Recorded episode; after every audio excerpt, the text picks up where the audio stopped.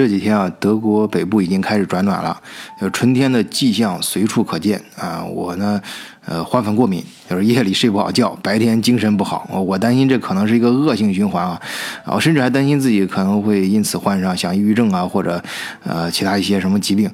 哎，正好这个德国视角，咱听友群里面也在讨论抑郁症。呃，群友啊，黑鱼就讲过，他妹妹以前得过，啊，将近有一年的时间，哎，症状就是看谁都不顺眼，看谁都不想说话，啊，一个人待着，偶尔有时候会大哭，但很少笑。呃，这可能跟他妹妹生孩子有关系。就怀孕的时候，家里基本上就他一个人，还有一个大一点的小朋友在一起。但是那个时候啊，就一直很烦躁，呃，老说这个活着没意思，想从楼上跳下去。呃，于是呢，他就接受大家建议啊，到老家去待两个月。呃，老家这个景色比较好，有田野有花园，哎，所以啊就好很多。可是到后来他生完孩子回到城市啊，呃，人呢又开始变得非常烦。躁起来，甚至他有时候说出一些非常可怕的话，啊，比如有时候他居然说不认识自己的孩子，啊，偶尔还听不到什么声音，吃饭的时候啊也吃不出咸淡，分不清甜苦。看到其他小朋友呢，也觉得不顺眼，呃，表现的也很不友好。后来这个那妹他妹夫呀，就专门请了一个月的假，在家里照顾妻子，生怕他出什么事儿嘛。可是这个精神方面的疾病啊，你要彻底解决，还得靠本人啊配合努力才行。他最后是想了一个什么办法呢？也是听别人介绍啊，去了基督教的教堂，哎，每周两次参加唱诗班，啊，坚持了有一年，哎，他算是。是慢慢的就走出来了。从这件事儿呢，我们听友啊黑鱼就在群里跟大家分享了他的感触啊，就说一个人呢，你不能老不接触别人，你要一总一个人待着，精神上迟早会出问题。遇到事儿的时候，自己首先得放宽心，对别人呢也要进行必要的交流啊。最好呢就是像他们这样参加像基督教的唱诗班呐这种呃公共的活动，哎，积极向上的这种活动。呃，与此同时呢，最好也会。找到自己的精神方面的一些信仰啊，通过这种信仰来支撑自己的精神世界。呃，最后这个黑鱼还在群里面跟大家分享啊，他甚至觉得就是你在呃。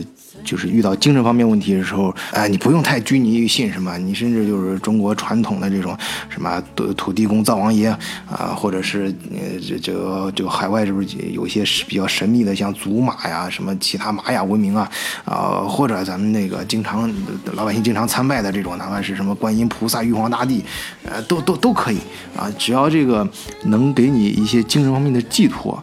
哎，呃，这样子你就能够，呃呃，就是避免或者说是比较嗯快的、比较容相对来说比较容易的走出这个抑郁症的阴影。呃，关于他这个。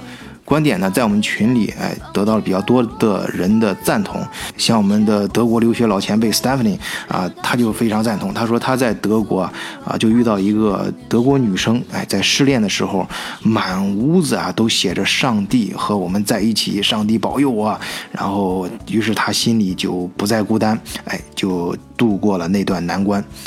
当然，我们群里面还有更多的一些分享啊，你比如说像美雪，她就更夸张啊，就是说她自己就曾经得过抑郁症啊，她她，而且好在一点是她现在已经从那个抑郁症里面走出来了啊，不过那个滋味是确实是不好受啊，身在其中的时候，她会感觉非常消极、颓废啊、冷漠。低自尊啊，做事的时候缺少动机和热情，身体容易疲劳、失眠、食欲不振等等，甚至还会脱发，对未来不抱任何希望，啊，甚至有自杀的念头。呃，美雪啊，当时能从这个抑郁症里面走出来，她要感谢他们楼下的幼儿园。哎，那个她那段时间啊，就经常去到幼儿园里和小朋友们待在一起。你看，小朋友天真无邪的样子啊，喜欢嬉戏闹的呃打闹啊，而且在一起做各种游戏的时候又非常简单啊。这种呃，就是刚才我们提到的，哎，让跟人交流。而且咱们常说的嘛，小孩子叫天真无邪啊。其实只要你愿意啊，大人你愿意的话，你和孩子是很。很容易，呃，至少你是很容易理解他的想法。哎，于是呢，那段时间梅雪就常常和这些小朋友们在一起做游戏、做比赛，哎，从他们身上呢也领悟了一些道理，慢慢的心情啊转变过来，然后周围的这些感觉啊，呃，这个也变得阳光明媚起来，逐渐的就好了。这个群友啊，艾姆拉也说，啊，确实这个，呃，人跟人的沟通是非常重要的，尤其是在这种时候是需要别人的帮助的。有时候一个人可能想不通，但但是呢，哎，呃，有朋友呢能够给一个及时的心理疏导，通过某种方式吧，哎，就能够最终战胜病魔，走出这段人生的阴影。啊，群里的 QGG 和茶饮啊都说的非常好，就是身体啊与灵魂就像电脑的一软件和硬件啊，哪有问题都不能正常运转啊。人体是非常复杂的啊，人体也有软件跟硬件之间相互影响的这个作用啊，这个与灵魂一起上路，爱惜自己身体上每一个零部件。呃，其实啊，就这个事儿，呃，就是我们群里这个讨论，我还真查了一下。你还别说啊，在德国啊，咱们作为华人呢，得抑郁症的人还真是不少啊。根据欧盟统计啊，在德国十分之一的人患有抑郁症，啊，有些报道甚至说是五分之一，甚至有一些更具体的统计啊，就是说他们呃公司现在旷工的。呃，这个原因啊，呃，有很大一部相当一部分，呃，就是可以说是仅次于感冒，哎，就是说自己有精神方面的问题，呃，当然啊，呃，作为一种精神疾病啊，抑郁症呢，它也是分很多层次的啊，有的非常严重，有的可能并不是那么明显，而且其实历史上也有很多名人呢，我们耳熟能详的一些名字啊，他们也得过抑郁症，你比如说林肯，呃，沃尔夫。海明威、雨果、托尔斯泰，还有卡夫卡，还有大科学家牛顿，啊，甚至还有，呃，后来被我们历史上经常称道他意志非常坚坚强啊，就被作为这方面，呃，这个标杆性人物的，呃，丘吉尔。说，丘吉尔晚年的时候啊，嗯，通过现代医学反过来去推啊，说他其实也得了抑郁症，啊，几个小时坐在火炉边一动不动，一声不吭，了无生趣。抑郁症的发病率啊啊显示了有明显的性别特点和年龄特点啊，当然我这个也是看人家公开媒体上的文章写的啊啊，就是说女性高于男性，老年人高于年轻人。从发病率来看，女性比男性高一点五倍；从各个年龄阶段来看，老人略高于其他人。当然呢，咱们德国视角。最关心的还是海外华人的生活，讲述跟咱们华人有关的故事。我以前呢有一阵儿住在一个德国的小镇上，哎，邻居恰巧是一个华人，他有抑郁症。今天我不妨就跟大伙儿来讲讲他的故事。老规矩，嗯，咱们故事啊就不提人名了，我们用一个代号，就叫他小秦吧。说到小秦呢，他的身世其实我一直都不是很清楚，因为他也好像不大愿意跟人讲。我们只知道他很小的时候有多小呢？就是小学还没毕业啊，就被送到德国，所以他的汉语讲的不是很好啊，会写的汉字也并不多。给我的感觉好像德国呢这边是他一个远方亲戚。好像啊，我是说好像啊，从他零星的一些片言之语里面，感觉到好像这家亲戚对他不是很好，或者说不够好。但是呢，这并没有妨碍他自己能成长出一个非常乐观开朗的性格。啊，在他上大学的时候啊，他就特别喜欢到世界各地去旅游。这旅游是需要花钱的，哎，他没那么多钱吧？哎，于是他就想办法了，啊，自己选了一个地理信息专业，哎，就专门研究世界地理的，这就能让他参与导师的一些项目嘛，跟着项目组，哎，一块儿去世界各地，打着科学研究的旗号，哎，去旅游。话说，在零八年，嗯，中国汶川大地震的时候，灾后没多长时间，哎，小青就马上跟这个导师申请了到中国四川去考察一下，因为他有华人背景，汶川大地震在国际上又是非常有影响力的一件事情。对于研究地理来说，这自然是一个非常宝贵而且不可多得的一个素材。哎，所以这小青就成了导师的先头部队，先独自闯进了四川。那当然了，在来之前，他也查阅了大量的资料，在网上还专门下载了各种各样的攻略，就是，呃，到当地怎么走啊，路线呀，公共交通啊。可是灾后，大家可以想象，那这些东西基本上都被打乱了嘛。对此呢，小秦也没有感到多大意外，咱不是鼻子底下有张嘴嘛，咱可以问呐。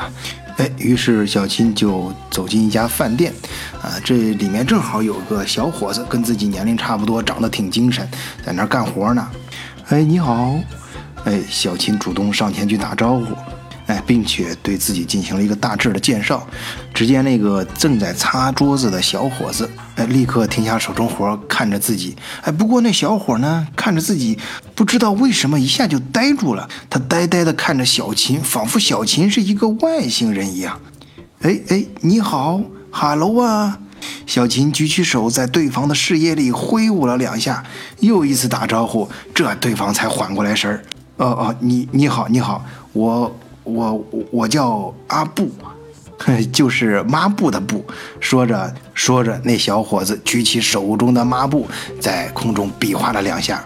哎，看着对方这种木讷的样子，引得小琴发出一阵银铃般的笑声，这让他们之间的气氛啊一下就缓和很多。这小伙子呢也自然起来，问眼前这个漂亮的女孩，哎，想打听什么？小琴呢说，她想问路啊，想找一些当地标志性的建筑，哎，怎么走啊？这个路呢有什么变化？哎，说到这儿啊，可能有听友就纳闷了，你这搞地理信息研究的，不是一般应该去那些荒山老林里面吗？去野外考察地质，苦哈哈的支个帐篷，研究大山，研究那些野外的大石头才对呀，怎么跑到城市里来了？哎。我在前面不是说过吗？这小秦呢，他学这专业就是奔着旅游去的。外面那要是风景区还好，要是那种非常苦的地方，他才不愿意去的。而且这地理作为一门学科，那领域也是相当大的。你既可以研究自然的啊这种地质地貌啊，你也可以研究人跟地理之间的关系嘛。这汶川大地震之后啊，反正大家知道这是肯定要研究一下的。哎，他也申请到了这个经费。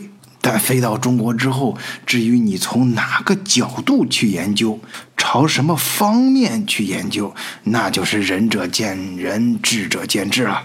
总之，小秦还没想好。哎，反正就是先找一些地标性的建筑去看看呗，看看灾前和灾后的区别。可惜呀。这小琴虽然是靠着他的华人背景，哎，申请到了这次机会，可他的汉语说的实在是太烂。哎，我们刚才说了，他是小学很小的时候就被送过来了，那时候他汉字还没认全呢。再加上他送过来成长那阵儿，那是很多年前，那时候在德国的中国人还很少，不像现在啊，孩子们在德国一般大的城市你都能找到中文学校。他那时候，你想找个说汉语的机会，那都很难。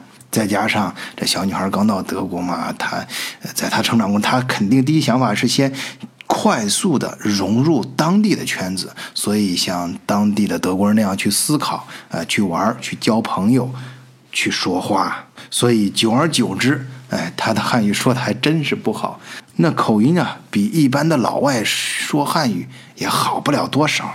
不过他这口音呢，再加上人家这甜美的长相，哎，洋气的打扮，对于阿布这个农村到城里打工的小伙计来说，那可就是天外飞仙呐！你想，他平时就是打杂干活嘛，被人吆来喝去，弄不好还会被人提揉着耳朵骂。那在这样的精神世界里遇到了。小秦，他自然是像遇到了天使一般。于是啊，他就带着这种浓重的地方口音，哎，非常积极和迫切的去给小琴讲啊，他似乎想把自己知道的一切都一股脑的给人家讲出来。可是，在小琴听来啊，他他本身就自己的汉语不是特别好，再加上对方这个口音，当地的这个四川口音太重，夹杂着各种方言，他根本就听不懂。虽然说小秦是打着旗号来混旅游，但是作为一个学生啊，他总得有点这个科研精神嘛，就不能呃错过重要的信息啊。于是他就建议这样吧，你能不能给我写呀？说着，他就从自己书包里掏出了本子和笔。阿布接过本和笔，哎，首先是很兴奋，可是紧接着他就开始抓耳挠腮起来，因为啊，这阿布他也是很小的时候就被从家里送出来了，不过他可是没送到德国，是送到城里来来干活来了。这还不就是因为家里太穷嘛？呃，早点出来干活挣点钱，减少一下家里的负担。所以他出来的时候也是小学就没上几天，字儿也认识不了几个。可是他这会儿啊，又太喜欢这个小琴了。哎呀，自己趴在桌子上，想把自己知道的一切都写出来，给小琴一个最满意的答案。可是他会写的字儿实在是太少了，他就是想白字儿，想用一些错字儿来代替他想表达的那个意思，他也做不到。哎呀！我这次到中国来，还是第一次见到比我写字还难看的人呢。哎，这话一出口，小新马上后悔起来，这太失礼了嘛，不礼貌。不过话一出口，覆水难收啊！啊，对方可是听到耳朵里了，那这让阿布就更紧张起来。哎呀，他急得就简直就就就好像是要哭出来了一样。哎，就在这时，小琴灵机一动，哎，你不用写了，你可以给我画呀，画！哎，对对对对，画！我我给你画啊！阿布也像是突然在迷途中找到了归路一样，哎，突然被点醒，于是非常兴奋地趴在桌子上就认认真真地画起来，而且他一边画还一边跟这个小琴呐在聊，哎，在比划着。说，哎，这是哪儿啊？这条路以前是什么样啊？现在是什么样啊？地震之后造成了什么样的变化？这条路旁边有什么东西啊？以前都是什么人在这儿活动啊？哎，这次地震之后呢，重新建了什么样？呃，给大家是怎么去想的？怎么看待这个变化的？等等等等，都是一些在教科书和网上。看不到的东西，也只有当地生活的人才能给你讲述的。所以，哎，这让小新越听越觉得有意思。哎，跟这个阿布还来回来交谈互动。哎，阿布呢就画的更提劲儿了。哎，虽然他画的可真不好啊，有些地方画的过于太夸张，有些地方又画的歪歪扭扭，不是那么像。哎，但是这不要紧。他丰富的表情和真诚的语言完全可以弥补这些，而且小琴也会根据他自己的理解，在阿布画的草图上用自己熟悉的语言去做下标注。两人不知不觉，这草图就画满了足足十几页纸。最后啊，阿布看自己这十几页写的画的是什么东西啊，乱七八糟的。当他把本子递给小琴的时候，觉得很不好意思。可是小琴却如获至宝，因为就在这个过程中，小琴突然有了一个灵感：这一本乱七八糟的东西，它不就是一个非常好的课题吗？地理学可以研究自然的地理，当然也可以研究人文地理了。那么城市它在地震中的变迁，这种地理变化如何影响到了人的生活，而人又是如何构造了新的城市地理环境？于是，哎，随后几天，这小琴就拉着阿布作为他的私人导游，在当地按照刚才说的这个思路进行更深入的考察和研究。哎，当然了，阿布是在餐馆里干活的伙计，哎，他肯定要给这餐馆老板一点补偿吧。不过那是很多年前啊，那时候，呃，中国跟德国的这个消费差距啊还是比较大的。所以花这点钱呢，对于小青来说还算 OK，而阿布呢，这几天给他的印象也非常好，憨厚、诚实、可信。不过两人的学这个学识啊、身份背景啊差距太大，小琴也倒没想别的，就是自己在这次邂逅中能遇到阿布，哎，算是比较幸运吧，能让自己顺利的完成这个研究课题。至少他自己认为这是一篇相当精彩的论文。最后呢，他为了表示感谢，也象征性的多给了阿布一些导游费。自己便飞回了德国。这件事情之后，阿布也恢复到自己日常的生活当中，哎，就是帮着老板跑腿打杂啊，干各种各样的活儿，哎，在厨房里跟着老师傅当学徒。不过啊，这表面上看，阿布的身体是恢复到了以前的状态，可他的心是回不去了。你要知道，这阿布啊。他就从农村到这个小县城，就没去过其他地方。他长这么大呀，从来没有接触过像小琴这样漂亮和洋气的女孩。小琴的每一个声音，每一个动作，哎，都刻在了阿布的心里。在他夜晚睡觉做梦的时候，在他白天发呆发愣的时候，就在他的脑海里不断的回放。这有时候啊，这阿布啊也想，哎，自己是不是就人家嘴中说那个癞蛤蟆想吃天鹅肉啊？不过他转念一想，这不还有一个童话说王子也会变青蛙，青蛙也能变王子吗？这不试一下，怎么知道自己是癞蛤蟆还是青蛙？自己是不是也是王子变成了青蛙呢？哎，于是啊，从此之后。这阿布仿佛就找到了人生的方向，在饭店里干活更卖力，跟着老师傅学手艺也更认真。终于，哎，经过多年的努力，阿布从饭店里一个打杂的小伙计，一步步升级为饭店里的大厨，而且还考到了国家二级厨师证。但随后呢？阿布并没有像大家预想的那样跳槽去更大的饭店谋求更高的职位，而是拿出自己所有的积蓄交给了劳务公司，他要去德国当厨师。这个其实，在众人眼里也不奇怪啊，因为那是十几年前，哎，在中国跟德国这个厨师的收入啊，差距还是比较大的。那不像现在啊，呃，就是你像现在中国沿海地区啊，这个一般好点的厨师收入啊，月上万啊，甚至两三万都是有可能的。当然，咱不是说那种厨神级别的啊，那那种厨师你就什么时候人家收入都很高，无论在哪儿。咱就说平常这种厨师啊，所以现在在德国中餐馆是很缺中国厨师的，因为人家好的厨师不愿意来在中国人自。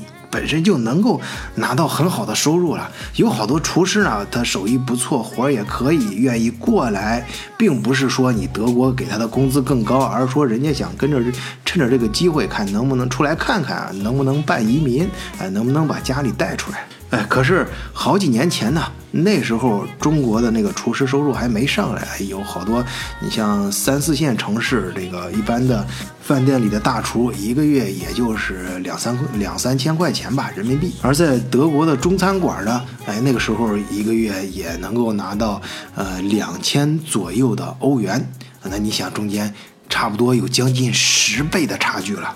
所以那个时候出来，哎，那就是为了钱。所以，呃，这个阿布一门心思拿出自己所有的积蓄去办德国，哎，这个大家也是理解的。但是，众人不知道的是，这阿布啊，内心还有另外一个小心思呢。他想到德国，或许能再次跟他心目中的那个天使相遇。所以啊。在劳务公司里面跟着其他厨师一块儿搬到德国之后呢，呃，他并没有像其他厨师那样削尖了脑袋去挑那些呃收益好的大的中餐馆儿啊。不过可能也是因为阿布本人为人比较厚道啊，呃，也不太想跟自己的同胞抢位置，所以最后啊找到他头上的时候，还是一个非常小的。哎，一个不伦不类的一个餐馆，而且啊，这个餐馆的老板娘名声还不太好。跟他一块儿办过来的这些厨师啊，对这样的一个地方那是避之不及啊。哎，可是人家阿布却非常喜欢，哎，觉得这就是上天给他安排的地方，他欣然同意。哎，就是这儿了。其实啊，这个原因很简单，就是这个小餐馆啊，离一个德国大学非常近，而这个德国大学呀，就是小秦当年所在的那所大学。那有些听友听到这儿就觉得好笑了，你这不就是刻舟求剑吗？这么多年过去了，他就算小秦也想见他，那他这么多年不会还在大学里吧？人家很可能早就毕业去其他地方工作了，甚至都不在这个城市了。哎，可是阿布不管这么多。这是他唯一能找到的线索。对于阿布这种憨厚、脑子一根筋的人来说，但凡有那么一丁点希望，他都会全力以赴地扑上去。嘿，你还别说，这有些人的命啊，就是这样，充满了戏剧性。就在你不经意的拐角，让你邂逅一份幸福。为了说明清楚后面的事儿，咱不妨稍花点时间说一说这家小餐馆啊。这一点也很有意思。这个餐馆的老板呢，就是一个俄罗斯女人。她原来啊，其实在俄罗斯是一个高级知识分子，也是搞环境科学的，也结过婚，还有一个孩子。不过呢。他有点不幸啊，就是他遇到了一个，呃，就是典型的咱们在在媒体上也能看到的那种俄罗斯男人，就是整天酗酒打老婆。这让这个俄罗斯女人的生活呀，可以说是受尽折磨，苦不堪言。哎，就在这种情况下，发生了一件事儿，就是她在跟德国做一个合作项目的时候，认识了一个德国教授，跟这个德国教授他们合作的很愉快，两个人呢也在这个合作中彼此产生了感情，确切的说是爱情，两个人很快就搞到了一起去。这个战斗民族的女人呐。非常果断，啊，二话不说，带起自己儿子就逃离了原本那个像地狱一般的家庭，来到了德国。而德国教授这边呢，也非常给力，不仅是帮这个俄罗斯女人在大学里找到了一份工作，而且还非常喜欢她的孩子，哎，定期还给他们很多生活上的照顾。可是啊，这个德国教授人家也是有妻子的人，而且他的妻子。还不是什么省油的灯，知道这件事后，立刻就杀到了学校，大闹一通，让这个俄罗斯女人根本就没法再在学校工作了。可是人家这时候啊，俄罗斯女人啊，跟人家德国教授那是真爱，人家不在乎你周围人怎么看，只要教授爱她，喜欢她的孩子，这就够了。所以啊，他跟教授一商量，哎，干脆，这教授再给他点投资，他们一块儿就在。离学校不远的地方开了这么一家小餐馆。咱们开过餐馆的人都知道啊，你这餐馆其实最好的方式就是去盘一个老店，因为餐馆这种生意啊，地理位置很重要，老客户人气很重要。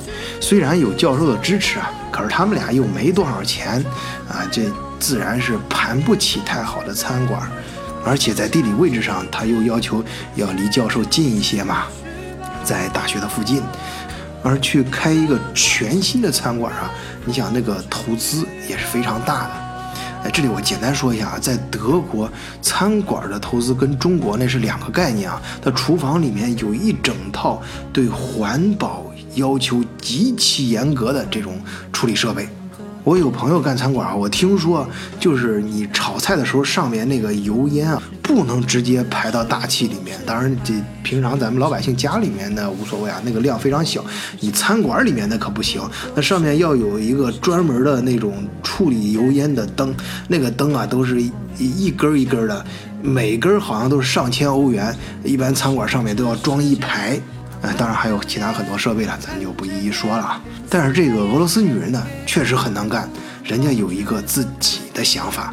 哎，她就想啊，她要开一个酒吧和餐馆混合的形式，这样呢，她就不用搞太正规的酒吧，也就意味着不用太大的投资，哎，也不用搞太正规的餐馆，就是也不用说不是餐馆那么就要要求那么严格的，比如说他可以做一些不用炒菜的饭啊，等等吧，就把两者，哎，把低成本的那部分糅合在一起，办一个新形式的酒吧式小餐馆。而从市场角度考虑呢，这也非常契合，因为，呃，在学校啊，一般这些学生党大家知道，消费对价格都是比较敏感的，哎，他们最理想的状态就是你能够在最低的价位上，哎，能够保持一点有一点小浪漫，然后吃的东西也不一定那么好啊，你就是能填饱肚子就行。后来啊，若干年后，哎，在德国兴起的一批这种酒吧和餐馆混合型的小店。还就是真是印证了人家俄罗斯女人当年这个想法是非常有创意的。当然，抱着这个想法，她开始找厨师也不会给太高的工资嘛。不过，这个对于阿布来说，他完全可以接受，因为在他心目中，能跟小琴再一次相遇，哪怕是一次短暂的邂逅，那在他心中都是无价的。哎，咱们说了这么多阿布，嗯，咱也说说小琴吧。小琴在那次相遇之后发生了什么事儿呢？你还别说啊，也许是命运之神的安排，他还真是没离开过那所大学，而且啊，他那个专业他还真是一口气儿给读下去了，还读完了博士，现在在做博士后的项目。不过小琴的心理历程。跟阿布有点不一样，他随着自己的学业不断的往前推进，啊，对他研究课题的逐渐的深入，自己反倒变得没有像以前那么开朗和活泼了。因为当他接触到越来越多的大自然、地理、地质的这种变化，尤其是他研究的那个对对城市人文啊、对人群地理环境的影响，让他感觉到在大自然面前，人是那么的渺小。一场自然灾害之后，对当地人的毁坏，比人踩死一只蚂蚁。还要容易，他甚至有时候觉得自己搞的这些研究是完全没有意义的，没有任何价值。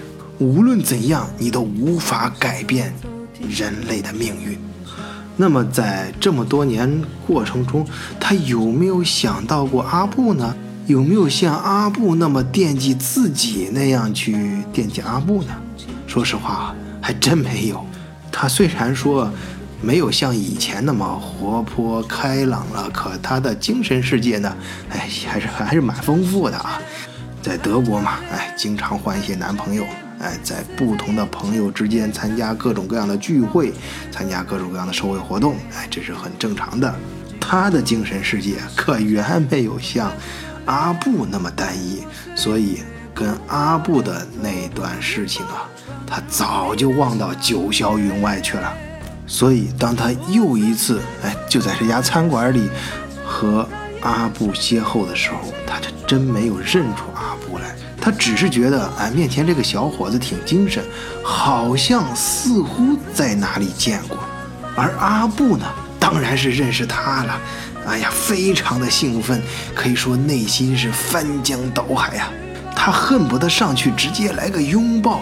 可是就在他朝前走的时候，却发现，自己心目中的这个天使，盼望了多年重逢的天使，却挽着另一个男人的胳膊。嘿，不错，小琴此时正挽着她的德国男朋友 Mark，这自然让憨厚的阿布犹豫起来。可能是小琴在他心目中太完美了，完美到他不忍心去打扰她。即使在这次多年盼望的邂逅当中，当他发现小琴已经有一个男朋友跟人家在一起的时候，他自己也不知道为什么，连上去打个招呼的勇气都没有，或者就像他自己内心劝自己的那样，我就这样能看见他就够了，看他幸福，我祝福他，他开心就好。本来呀，如果这样下去，哎，或许阿布就这样子平静的生活下去。可是，紧接着发生的事情，让阿布的心里又一次翻起了滔天巨浪，因为他发现，这小琴的男朋友 Mark，可不只是跟小琴一起来吃饭的，他还会挽着另外一个中国女生的手一起来吃饭。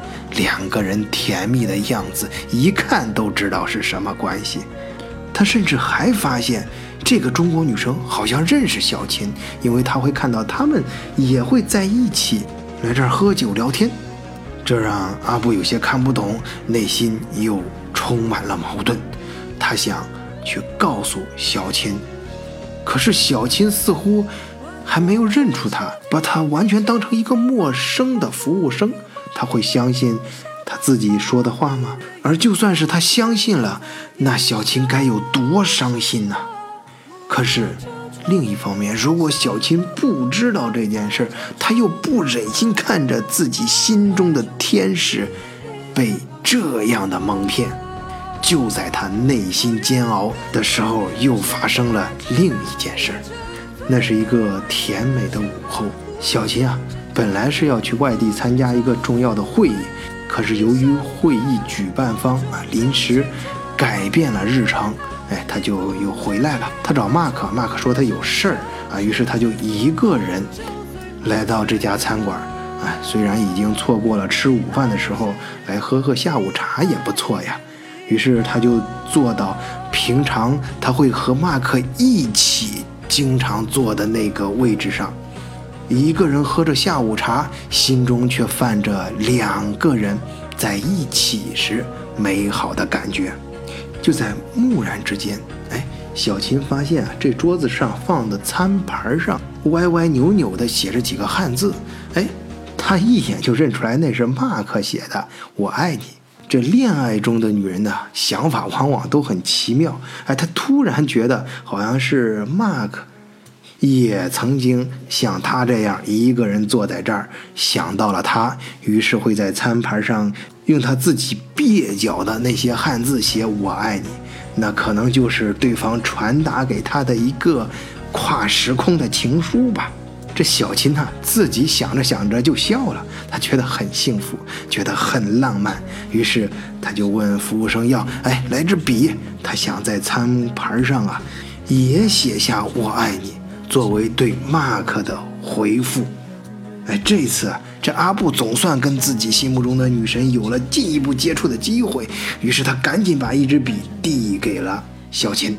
可是小琴把笔拿在手里却迟疑了下来，因为他顺着这个餐牌往下看，发现下面明明已经有了回复，而那个字儿绝对不是他写的。不过让她吃惊的是，她对这个字体并不陌生，这不就是她闺蜜写的字吗？由于她自己的汉语不是很好，所以遇到汉字方面的东西，常常请她的闺蜜来帮她写东西，所以她非常熟悉。这就是她闺蜜写的，难道她闺蜜在代替她给 Mark 写“我爱你”这三个字的回复吗？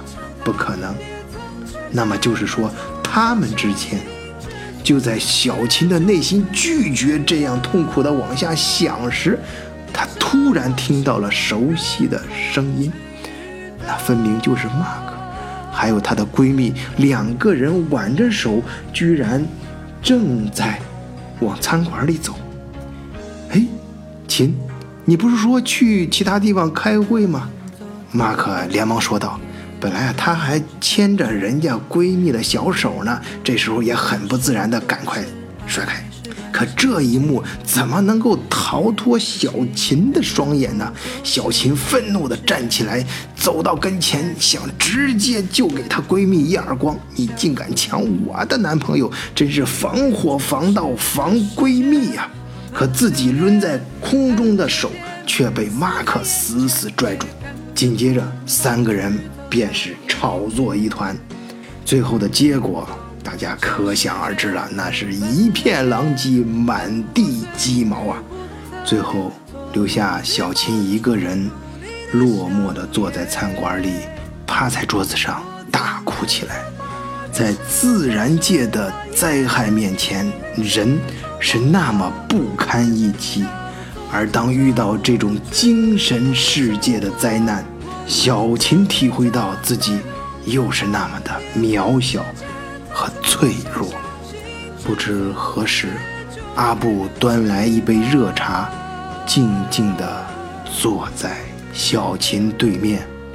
小琴捧着热茶，不经意间，他看了看阿布，在内心经历了暴风骤雨之后，突然变得明亮起来。哎，我终于想起来了。我说怎么觉得看着你眼熟呢？哎，你不就是当年那个帮我找论文素材、给我灵感的那个家伙吗？哎呀，这真是太巧了！这种巨大的巧合，哎，给小琴的心里带来了那么一点意想不到的喜悦，多多少少的哎，冲淡了一点她的悲伤。此后啊。这小琴，但凡心情不好的时候，或者研究上遇到困难的时候，往往都会到这里来喝一杯茶，跟阿布聊上两句。阿布呢，当然是求之不得了。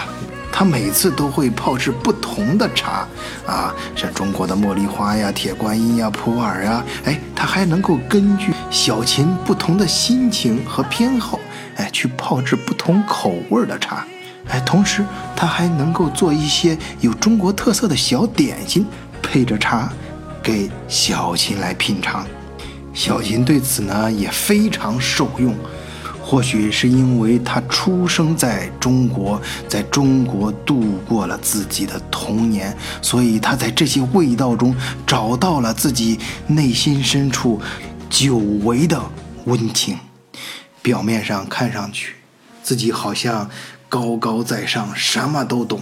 可是相比于阿布的单纯和执着，自己的内心倒像是一个永远都无法靠岸的小船，在风浪中颠沛流离。他喜欢阿布的单纯，喜欢阿布的憨厚，喜欢阿布为他精心制作的每一种味道。春花秋实，夏雨冬雪，经过一年的交往，小琴心中这颗飘荡的小舟终于在阿布这里靠岸了。两人走进了婚姻的殿堂。阿布和小琴结婚之后啊，两人生活十分幸福。可是天有不测风云，就像人突然会感冒一样，小琴突然得了抑郁症。不知怎么回事，她总是感觉周边任何微小的困难都在无断的放大，像是一场不可抗拒的自然灾害一样。她睡不好觉，吃不好饭，她逐渐的发现自己已经丧失了工作能力。还好。这一点啊，我们必须感谢德国政府的福利政策。哎，小琴呢，立刻就申请到了德国的失业保险和救助。哎，这有些听友就问了，怎么还有救助，还有保险？这怎么这么乱呢？啊，是这样的，首先呀，呃，在德国。啊，我们平时在工资成分里面有很大的一块就是你的失业保险啊。如果你一旦是有什么原因停止了你手上的工作呢，劳工局会按照大约啊，就根据你具体的具体数字，要根据你具体的个人状况和你的家庭状况来来计算啊。但是大约来说，呃，会你会在你不工作的失业的这段时间内领取呃工资的一半儿。一般可以领一年的时间，然后随后呢，随后呢还可以加入德国政府组织的哈茨计划啊，就类似于可以去领低保吧。哎，他是这样，就是说你可以呢去政府那报备，就是说你没有收入，政府呢，啊就会每个月定期给你发零花钱。这看上去好像只有几百块钱，可是你要知道，他是在政府帮你承担了所有的住房、水电等等其他开支之外，再给你每个月的零花钱。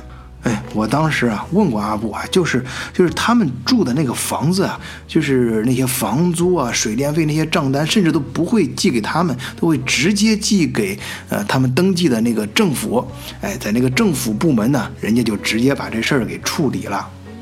啊，这个就是我刚才说的救助。当然，他救助里面还有很重要的一项，就是小秦得的这个抑郁症啊，政府会出钱把他送到疗养院。哎，这是真的发生的事儿啊。在疗养院里接受各种治疗，当然这所有的开支都由政府来 cover。当然，在这个过程中呢，阿布，哎，他的事业反倒是越来越好了，因为那个德国老板娘开的那种餐馆啊，刚开始确实生意不好，比较冷淡，可是随着时间的积累，哎，人气越来越旺。哎，最关键的是啊，在前面这些非常艰难的时期啊，啊，无论这个老板娘给呃阿布的工资有多低，甚至有时候由于这个经营状况不好，还会拖欠他一些工资。可是阿布呢，一直都任劳任怨啊。原因其实也不是说阿布有多高尚啊，因为在那里啊，他能够遇到小琴，哎，特特别是后来的，能经常跟小琴在那儿约会。这些东西对于阿布来说，那不是金钱能衡量的。不过这些事情啊，在这个外人眼，就是在这个俄罗斯老板娘眼里看来，那这阿布真是够意思呀，那这仗义啊，在我最困难的时候，人家对我都不离不弃。这俄罗斯老板娘她也是重情义的人，所以对阿布是非常的感激，非常的认可，非常的信任。随着餐馆生意越来越好，他也把阿布的工资给涨上去，甚至还要帮他找一些助手，哎，来让阿布全面负责餐馆。可就在这个时候，小琴患上了抑郁症，而且越来越严重，严重到他一时一刻都离不开人，需要有人照顾他。这就让阿布不得不辞掉自己的工作，在家全心全意的。陪伴着小琴，还好，就像刚才说的，哎，两人虽然没有工作，但可以领国家的低保，啊，虽然没有多少钱，但过得总算是衣食无忧。我呢，也是这个时候搬进了那个小镇，跟他们成为了邻居。后来我跟阿布混熟了之后，经常在一块儿聊天嘛，呃，瞎扯淡。哎，他呢，就是给我说，哎，这个。呃，现在他过的这种生活呀，那呃可以说是国内的高级干部退休了也就这个待遇了。但是这样的日子过久了，他也不是那么的舒服。我在前面专门呃有一期叫《反社会的人》讲过这种状况啊，就是呃在德国社会中，其实并没有，并没有咱们意义上的那种穷人，只有。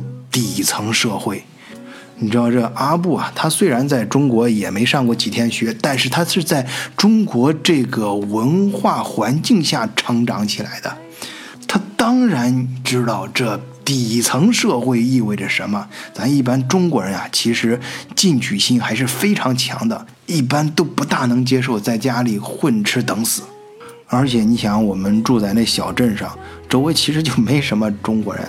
啊，是精神世界生活可以说是非常的无聊，啊，当然他平时最大的任务就是照顾小琴嘛。可是当呃小琴的这种抑郁症啊，这变成一种常态的时候，那每天也就那些事儿，呃，咱们都是平常的人嘛，他不像说是电影电视里面演的那么浪漫，照顾一个人多多，呃，多么多么的这个投入啊，各种各样感人的事情啊。要知道，真实的生活中，大部分时间那是相当无聊的。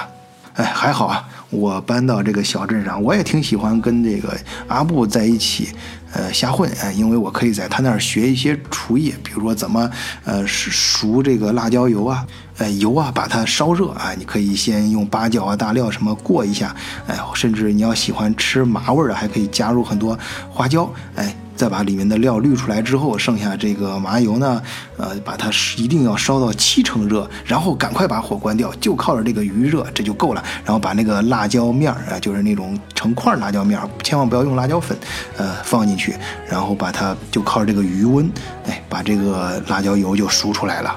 哎，这仅仅是我想举的一个小例子啊，因为这个对我来说印象很深刻，因为我我以前自己经常是搞不好就把辣椒烧糊了，所以怎么都熟不出来饭店里那种味道。哎，人家教会我这一招之后，嗯，就非常的受用。哎，这可以说是凉拌，不仅可以拌蔬菜啊，还可以拌像白斩鸡各种肉类，哎，甚至可以直接拌面条，也非常好吃。哎，这说到吃啊，我就忍不住多说了两句，差点把人家阿布的无聊生活给忘了。哎，人阿布啊，那他自己当然是早都吃腻了，他对这种所谓的衣食无忧的生活也早已厌倦。啊，有几次啊，他甚至给我抱怨说这样子太无聊了，像是精神世界在住监狱啊！如果再这样下去的话，他就想去离我们最近的那个城市，哎。爬到那个最高的电视塔上，从上往下跳，哎呀，就去体会飞翔的感觉啊！当然，这真是人无聊至极了啊，开的一些玩笑。可问题是啊，这种在常人耳朵里听起来的玩笑，如果被抑郁症的人听到了，那可能就当真了。有一次，阿布就突然来找我。我看他满头大汗，他慌慌张张的给我说：“小琴不见了。”哎，我马上去找。我说：“这样，我们先去他屋子里面看看有没有什么线索。”果然，哎，在他家的挂历上啊，发现有一行字儿，因为那是德语写的，阿布起初没有太注意到。不过他确认之前没有这个字儿，是小琴最近写上去的。哎，我仔细一看啊，这德语写的还真是有点晦涩。大致意思就是说，他也想飞，哎，想体会飞翔的感觉。搞明白之后，我俩面面相觑，立刻就明白是怎么回事了。阿布狠狠抽了自己两个嘴巴，立刻跟我钻进了车。我一脚油门下去，我们便风驰电掣地奔向那个电视塔。果然，小琴就在那里。阿布立刻抓住小琴，把自己的外衣给她披上。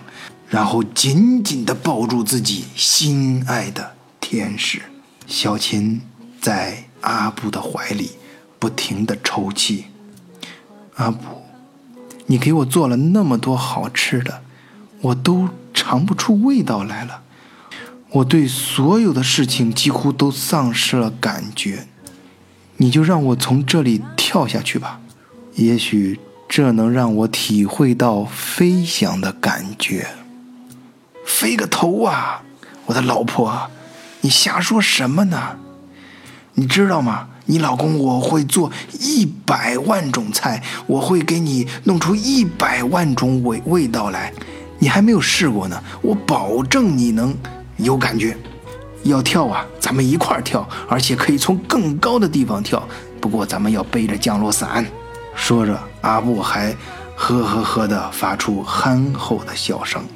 而这却让小琴在他怀里哭得更痛快了。